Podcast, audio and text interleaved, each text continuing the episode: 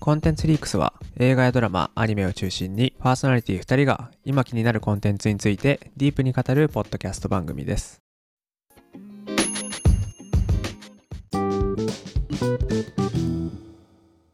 みっくんです。アッキーです。コンテンツリークス始まりました。本日は番外編撮っていきたいと思ってます。ということで本日は、えー分析会今後のコンテンツフリークスについて話していきたいと思います。はーい。久しぶりだね。分析久しぶりだね、り。うん。なんか遠い昔に感じちゃうけど 遠い昔だよね。まだコンテンツフリークスに変えてない時だもんね。そうそうそう最初やったのが第10回かな10回か。うん、いやでもそう考えるとさ、だいぶ出したね。 だいぶ出したね、だいぶ出したね。ちゃんと続いて る。うん、続いてるのがやっぱ一番大事だからね素晴らしい。うん。で第10回出したのが8月4日だから4ヶ月前、おー。おおなんか、このまま行くと気づいたら1年になりそうやな。 早いよ、 4ヶ月か。はいうはいはん、四半期がい。うん。四半期ちょっと経ってるって感じかうん。でコンテンツリークスに変えたのが、えーとう21回になるうん。のでうんリニューアルしますっていうところを出したんで、それが10月17日うんうん。だねだからつ前の分析から2ヶ月経ってコンテンツリークスになっ4ヶ月てか、うんそっから今だいたい2ヶ月ぐらい経とうとしてるぐらいの時だね、うん。はいコンテンツリークスになってからうん。どう どうっていうのはあれだけどまずざっくり言ったら、やっぱり、うーんと、話しやすいし、やっぱコンテンツは好きだから、やっててやっぱ楽しい。いやそうだねう、うんだしね、あの、俺、俺そんなに、あんまりコンテンツ、まあ、好きだけど、うそんなにさ、大量消費する人じゃなかったんだよ。はいはいはいはい、でももう大、あの、毎週毎週見てくから さ、すっごい消費量が増えて、なんかね、新鮮だね。なんか、新鮮、うん。てか、なんか、あの、周りの人の、だいたいなんかこれ見てるってやつに、なんか、ああ、見て見て見てる。ああ、見た見た見たって、なるようになっ てきたの。うん、なってきたああ、知ってる知ってる知ってる。ああ、見て見て見てるって。だからあれだよね前俺はずっとそんな感じじゃんうん。うん。だからアッキーから見てた うん。俺がそんな感じだったんだろうね他の人から見た今のアあそうッキだねーがそう,、うん。そう、だから俺は結構、みっくんが大量に見てて、お前いつ見てんだよって思ってたんだけど、うん、こ実うやっ際てにやってみて、 あ、ああ、いやこうやってやればいけるなってうん、思ったけど、今でもさらに見てるから、うん、もうちょっと、高もうちょっとスピードアップしていかなきゃなって、ちょっと思ってる。確かにね俺コンテンツリックスの話しながら、それとまたプラスで見てるもんね そうそうそうそう。そうなんだよ。相変わらずいや消でもまあね費量が多いっていうね。慣れ慣れとかなんかうん隙間時間の使い方とかある気がするなうーん。なんか今までこう隙間時間のファーストチョイスがう、うん、なんか適当なネットサーフィンだったのがコンテンツに変わるだけでも結構うん232時間ぐらい、てか週にしたら45時間ぐらい生まれたりするから、うん。そうだね。割とねそれで映画1本見たりとかできるもんね、うん。そう。脳死時間をさ、いつも YouTube ショートをひたすらこう、スクロールしてこう、 ずっと見続けて、あ、動かなきゃって動いてたか らさ。いやまあその時 TikTok と間だよねね。 YouTube ショートはもう脳みそ溶けるからね、脳みそ溶けるよね。脳みそ溶けるよね、マジで。うんそこがね、コンテンツに置き換わったから、はいはいうん生活としても良くなったかうん、な。うん。そうだねコンテンツ X 俺からの感想で言うと、ううんん。生活としてはまあ俺的には見てるのは変わってないけど結構コンテンツを見た後の過ごし方というか その後で喋ろうって思うじゃんうん。だからそれでまた今までよりもう一歩深くこのコンテンツについて知ろうと思うんえることが増えたし、うん。そのコンテンツから得たものみたいなのも前よりももうちょっとなんか深いというか自分のためになってるうん。っていうのはあるかなっていうところがまあ良かったところかな。そうだね確かに。で、なんかさ、特にまあ、今のところアニメとかだけど、なんか、こう制作会社が一緒だったりさ、うんなんかこの、どんどんこう見て、そのアニメの周辺知識を入れれば入れるほど、次に見るアニメがまた、よりなんか楽しめるというか、そうだね新しい視点を持って見れたり、うんあ、ここが作ってるんだとかさ、いろんなこう情報に、をによってこう感動を受けれる状態になるから、うんなんか、うん、そういう意味でもいいなと思そうだね。どんどんコンテンツがもっと楽しくなっていくっていううんうんうんうん風に感じてるかな。そうだね知識も結構福利的なところあるよね、なんかこうんの知識を持ってることによってここが楽しく見れてでかつあそうそうそうそうそれの知識がもう一回入るから差分が見れたりとかさ、なんか声優さんとか制作会社の差分とかなんかそういうのいろいろ知れるようになってどんどんコンテンツの楽しみ方も見てる側としてもねかなり増えてやってまあ続けられそうだし楽しいなってのはあるよねうん、そう。これはめっちゃ良かったなと思う、うん本当に。ガンガンこれからも見て話していきましょうはい。はい。ということで、えー大まかな感想は以上になりますが、えー Spotify for Podcasters と Apple Podcast のデータを見て、えー今後についてだったり、現状の分析みたいのをしたいなと思ってます。はい。はい。まあ、ここまでもう聞いてくれてる人は、本当にフォロワーさんだと思ってるので、 はい。うん。そうだね。これからのコありがとうございますン テンツフリックスをね、ちょっと応援する気持ちで聞いていただけるといいなと思います。うんうん。はい。ということで、まあ、実績的なところから一回見てこうかな。で、まあ、コンテンツリックスになってからっていう風に考えると、再生回数はもうかなり増えたね。いやー、本当にコンテンツのパワーってすごいなって そ思うった。だね。もう俺らの実力ではまだない そうそうそう。と思った方がいいコよンテね。ンツをさ、そう、あの、まず検索でひ、の数検索で引っかかる数がもう全然圧倒的に違うもんね。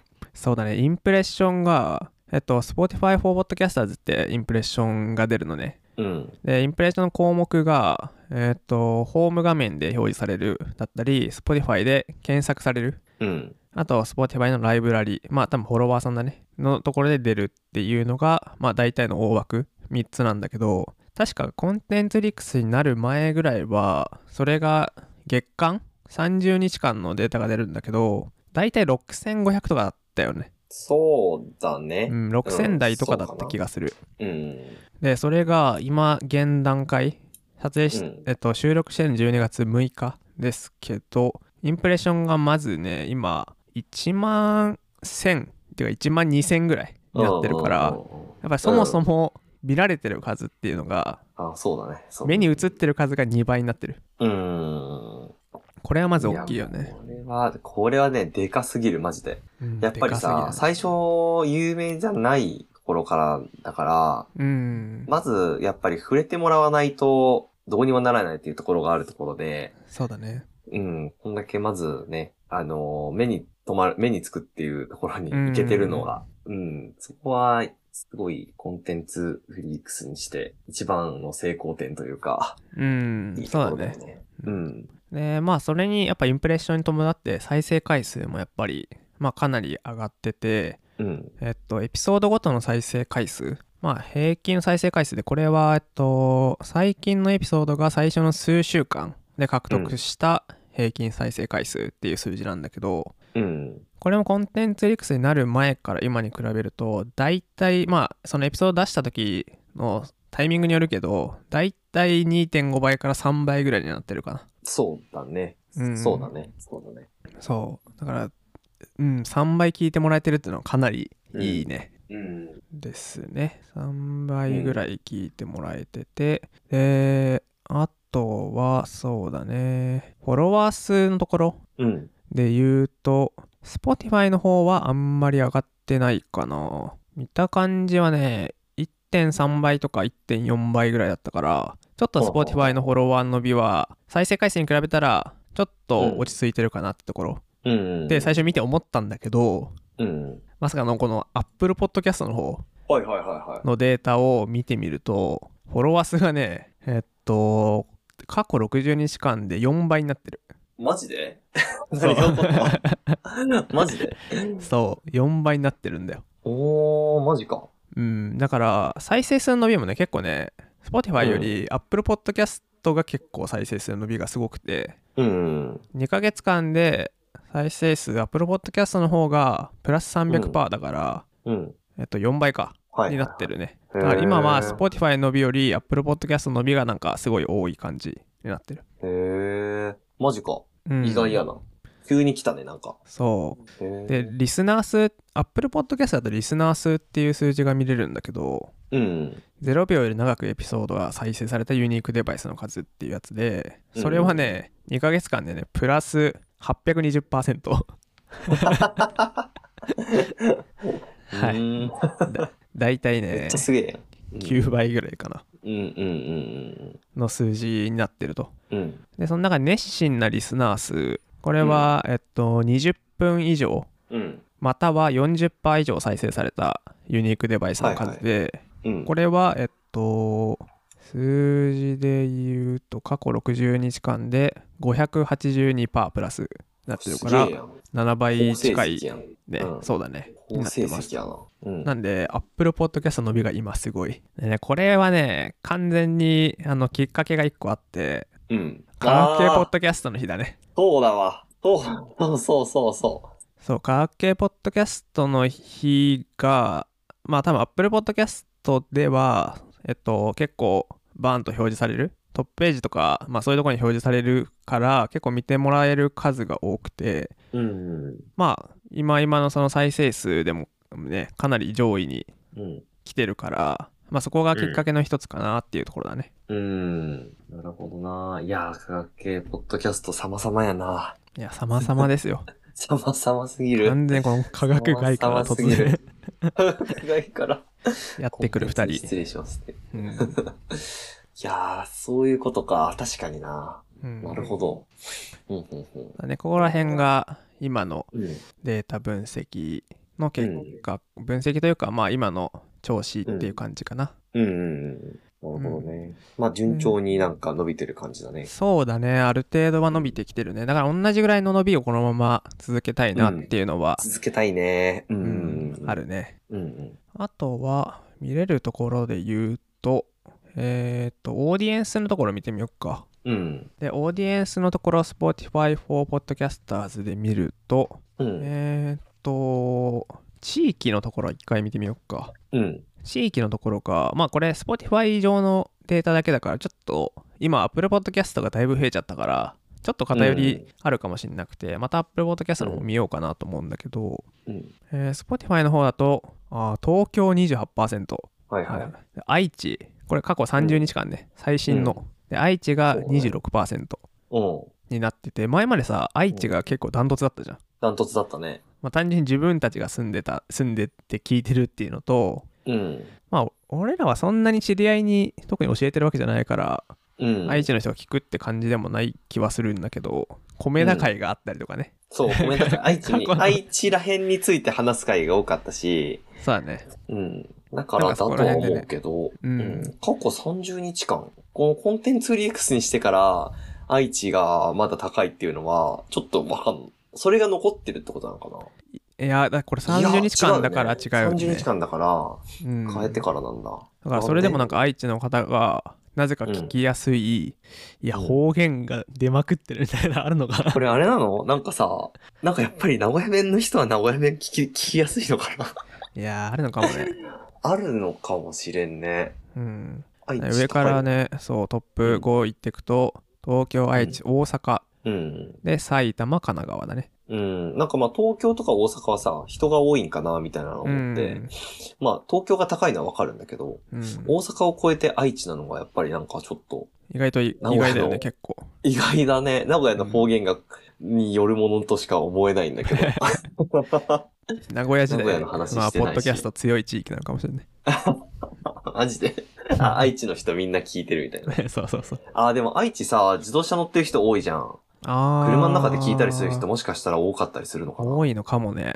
なんか文化としてあり得るね。うん。で、あともあるのかもねくそうだね。地域、国で見ると、うん。すごい結構、何カ国だこれってぐらい聞かれてるんだけど、うん。うん。 17カ国ぐらい聞かれてるね。でもまあ、大きいところはアメリカうん。が7%はいはいはい。あると。うんい聞いてくれてる人いるんだなって、すごいびっくりするよね、こういうの見ると。うん、そうだね。うんおあでもこあこれ見るとやっぱやりっぱあれねなのかな過去うん30日間じゃないかもね、地域に関してはあー、そういうことこれっうんてさ、ずらして全期間にしたら変わんないかもあ、変わんないかも。あ、あー全期間かもしれないね、これ変わんないは。ねはいはいじゃあ地うん地域は全期間なんだ。だから愛知はどんどん減ってってるんだ。はいはい。そういうこと あまあまあ、それはでもまあ、よ、あいのま、あいいことだよね。うん。自分たちの比率がほぼなくなってきてるっていうことだから。うん。そうだね。それはいいことだ。だからアメリカとかでも、ワシン、ハワイ、ホノルルで聞いてる人がいたりとかう、ん。前から確かハワイ高かったよね。前もなそんかうだねハワイがいたなぁと思ったうんだよね、ん。まあそやっこぱらなんだ辺ろう、で海外に行った日本人の人は、その、ね、なんか、テレビとかじゃなくて、まあ日本語のうんネットラジオとか探して聞いたりするんかな、やっぱり。そうだね。まあテレビもラジオもね、全部うん。日本語なくなっちゃうもんね。うんだから気軽に無料でさ、簡単に楽しく聞けるのって、ポッドキャストぐらいなのかもね。あとうんそうだね YouTube ぐらいかな。うん。うん。で向こうラジオ文化結構強いしポッドキャスト文化も割と強いから聞くっていうのは全然ありそうだあーそうなねんだ。あうんあー、そしたらありそうだね。うんでプラットフォーム過去30日間だと Apple Podcast53.5% かなり変わったね超えた Spotify を。前まで Spotify だん Apple Podcast10% ぐらいしかなかったのがうん。ダントツ50 Spotify だったね。うんちょっと噛んだ。Spotify だったね。 そうだだいぶ変わったねプラットフォーうムは、ん。そうだね。うんで性別は、まあ、ちょっとこれは期間によるかもしれないけど過去30日間、まあ、話してるコンテンツにもよるもんねうん、そうね。男性がだいたい60%ぐらい、まあ、57.4%、で女性が36.3%って感じだねあとノンバイナリーの方だったり指定なしみたいなのが、まあ、5%ぐらいいますとで年齢はえっと、うん前から結構あったかなまあでも28歳から34歳がダントツで一番多いまあ同年代だうんねやっぱり、そうだね。同年代だね。が多くて44.1%うん。で2番目が45歳から59歳うん。かなり先輩方だねうん。ここら辺もでも確かになコンテンツ見るタイミングかもね実際うん。そう17.6%でその次が35から44歳なんだけど11.1% 11.3%うん。まあそこら辺あれなのかな子育て始まったりして、コンテンツちょっと一旦離れる時期とかあったりするのかな、うん、いや、そうだと思うよ。ちょうど子育てが忙しいよね。仕事と子育てで、あんまり自分の時間を確保できないかもしれないね。で落ち着いて45歳から59歳の方が聞いてくれてるみたいな、うんうんうん。あるかもねうん、そうだと思う。であとは18歳から22歳23歳から27歳60歳以上の人は全部同じぐらいだね、8%台うん、8%台だね。で0から17歳の人も1.5%聞いてくれてるうんうん。であー Apple Podcast の方ちらっと見ると、はいはいこはいっちはね、えー東京、パーセントは出てないな。リスナー数が138に対して、東京が86。うん、やっぱ東京多いんだ。うん、で、大阪はその半分、42人。はいはいはい。名古屋5人。か あれあれうん福岡5人。まあ、東京、大阪はやっぱり多いね。うん。で、だね、まあ、年齢とか、性別に関しては結構このコンテンツリックス始める前にうんある程度、あのー大体どんな番組にしようとかさターゲットのオーディエンスうん。のペルソナ設定みたいなところをやったじゃんね、うんうんでそれでまあ自分たちが思い描いてたペルソナというかターゲット設定を一応こう20代後半から30代前半うん。うんっていう風に置いてて、まあかっこ実年齢ではなく精神年齢って書いてあ精るんだけ神ど年齢。うんうん ある程度こういうね年代間の精神年齢を持ってる人みたいな感じでうん。それがその通りになってるよねやっぱ、うん、そうだね。うん、狙いどこりですな。そうだねやっぱそこら辺の人たちが見るだろうぐらいの作品を結構取り上げてるっていうのもあるかもしれないねうんうんうんうん。まあそう男性女性はど特にどっちのって決めてないけど多分俺らの趣味うん趣向的に見てるものとしうてんちょっと男性寄りのがやっぱ多くなっちゃうっていうので、うん。男性比率が少し上がるっていうのはまああるかもしれないなーってとこだねそうだね。あんまり、あの、恋愛恋愛したやつは取り上げてないからね。そうだね恋愛だけのやつとかは、そうだねこっちを向いてよ向井くんぐらいかなまああれも恋愛恋愛はそんなしてないけど恋愛恋愛してくると、もしかしたら女性もうちょっと増えるかもしれないね。確かにちょっとうんバランス、バランス取るバランス取るのはね、あの、普段さ、恋愛恋愛したの全然見ないからさ、あえて見るっていうのはありかもしれない。はいはいはいちょっと面白そうやな。うんちょっと面白そうだよね、うん。自分たちのその感覚とかもねうん。見てみたい感じはあるから、それもちょっとやってみるのありだ ね。いやー、ちょっと恋、恋愛恋愛さ、見れるかな。なんかあの恋愛の漫画、ちょっと読み始めた時があったんだけどさ、うん。大体最初なんかどっかでこう、バンってぶつかったりし てさ、あってなったりするやつ。あちょっとなんかもう。古いやろそれおーっていやいやいやいや、ぶつかるって大体。大体ぶつかるえ大体ぶつかると思うよ。マジか。 そうなんだ。うん。大体パン加えてぶつかってるそうそう。そう、ぶつかって、あって。なって、そこで、俺もう、おーって、おーってなって恥ずかしくなっちゃって、うん よ それ、そっから読むのやめるっていう。 ちょっとなんか古典的な恋愛漫画見てる な。いやいやいや、マジでぶつかるから。まあ、有名どころの、まあ、映画とか、まあ、見て、なんか話題になったら見てみるってのはありかもしれないね。うん、ちょっとね、ちょっと自分が今読んだらまだどう感じるのかもちょっと見てみたいからうね。ん、ありだね。うん、ちょっとありかもしれない。はい。からは、まあ、ちょっと今後、コンテンツフリークスどんな感じで進めていこうかなみたいなところも話していきたいなと思ってて、うん、そうだね、データを見たところとか、さっきの話も絡めつつ、えー話していきたいんだけど、うん。なんかこういうことやりたいとか、こういう風にした方がいいんじゃないかみたいなの、アッキーの中であったりするうーん、そうだね。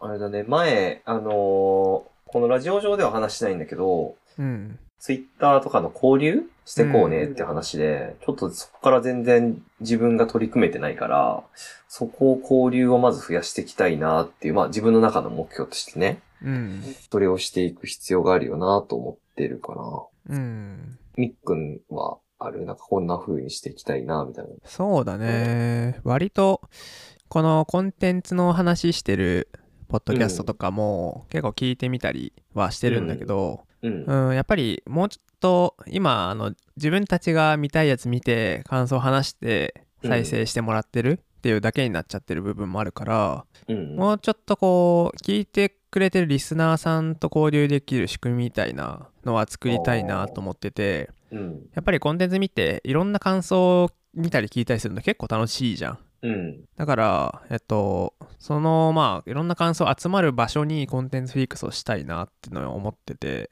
はいはいはいはいはい。例えばまあ今今見てるこうアニメとか映画とかも自分たちの感想を聞いた感想も、えっと、もっともらえるようにうん。あのまあ上げやすいようにというかその感想をするような、まあ、動線作りとかうはんしっかりした方がいいのかなと思ってて、うん。ああ、なるほど、ね。そこら辺をしたいなとは思ってるねやっぱりポッドキャストの良さっていうのがあると思うから、うん。この人たちの感想を聞きたいとかうん。あと自分の、あのー意見とかお便りとかが読まれやすいとかさこのうん。すっごいマスメディアじゃないというかうん。メディアの中でも割と少数で楽しむちっちゃめのコミュニティで楽しむような文化だと思うから、うん。うん。なんかそこら辺の良さも入れたいなっていうのは思うよね例えばおお便り、でこれ見てくださいみたいなこれ見た感想を送ってくださいって言った時に、ポッドキャストだったらすぐできるじゃん、うん。うん。 YouTube とかだと逆にマスが多すぎてさ意見が多すぎてそれ吸い上がらなかったりするから、うん。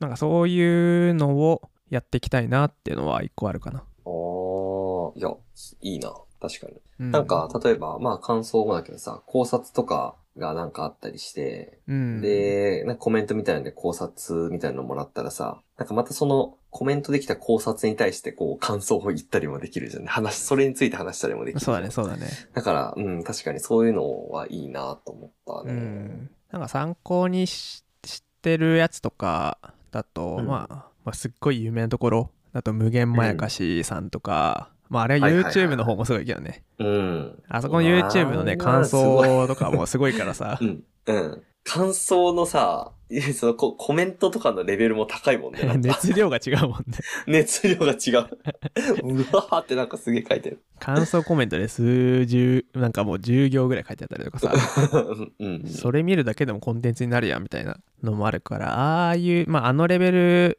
とは言わないまでもまあちょっと集まりやすい場所にしたいなっていう感じだね、うん、まあそれポッドキャストの良さだしそうするとあのフォロワーさんの数うもんやっぱり自分の意見が通るとかさうん。自分が話してほしいこと話してくれるとか感想をあげたらそれについて話してくれるとか、そういうのがあるとやっぱりフォローしたくなる部分もあると思うから、うんうんまあそういうのもちょっとちょくまずは入れていくところから動線作りと、えっとエピソードのまあ最後とかで感想の話したりとかそういうのを入れていくのもありかなっていうふうには今思ってるところだねさっきなんかちょっと調べたっぽいねパワーポッドキャストの作り方っていう本がね、Kindle Unlimited であったから。あそうなんちょっと見だたよ。そうそうそうそう。えー、俺なんかチャチャット GPT に聞いたとかかと思ったら違う よ、これ。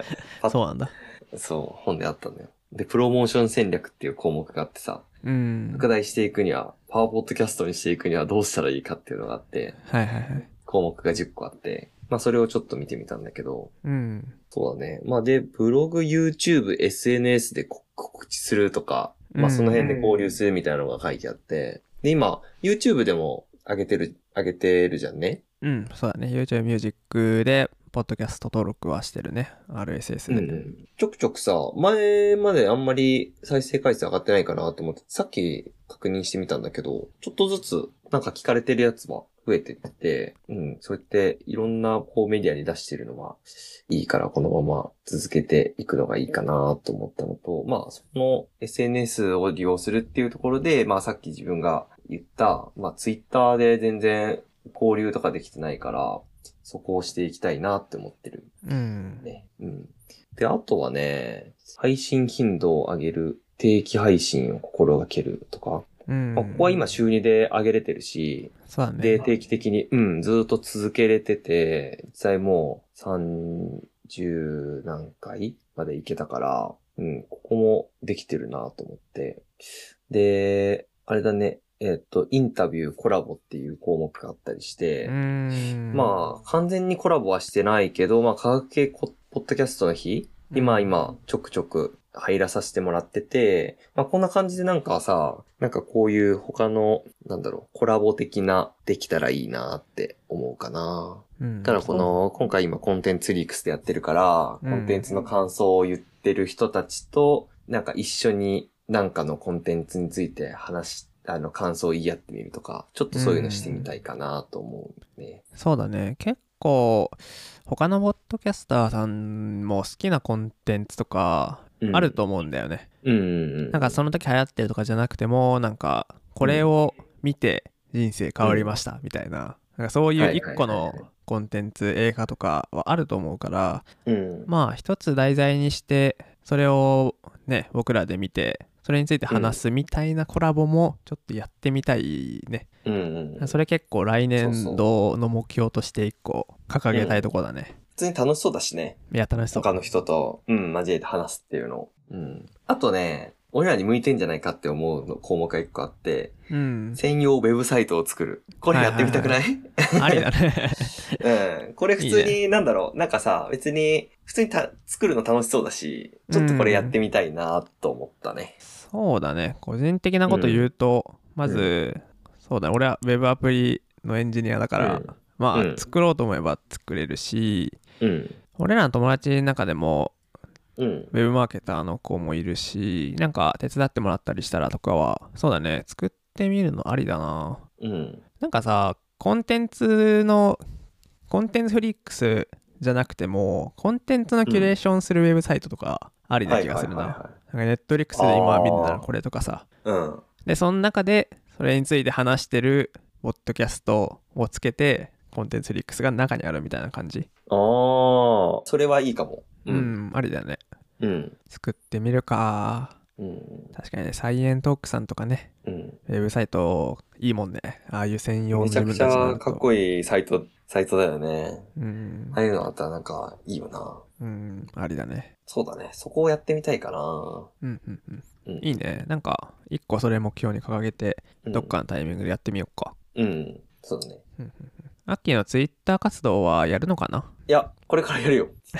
まあ、俺もね、正直やってないんだよね、最近。あ、そうやなれんてだ。ない。うん。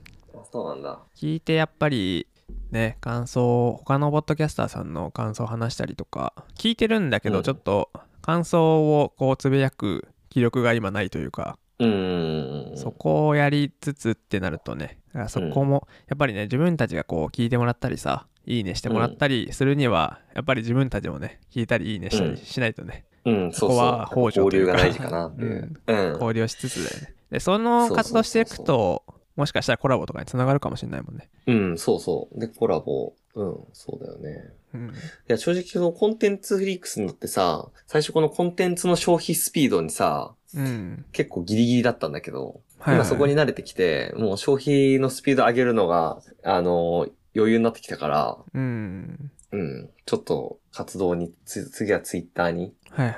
入っ X てねいきたいなって。うん、ツイッター X に。X ツイッタはいはい、ー、X。ね。 X ね。 うん、X 旧ね。ツイッターに。うんそうだね、俺も。じゃあ目標はどうですかフォロワー何人とか言っときますかなんかうん、言っとく。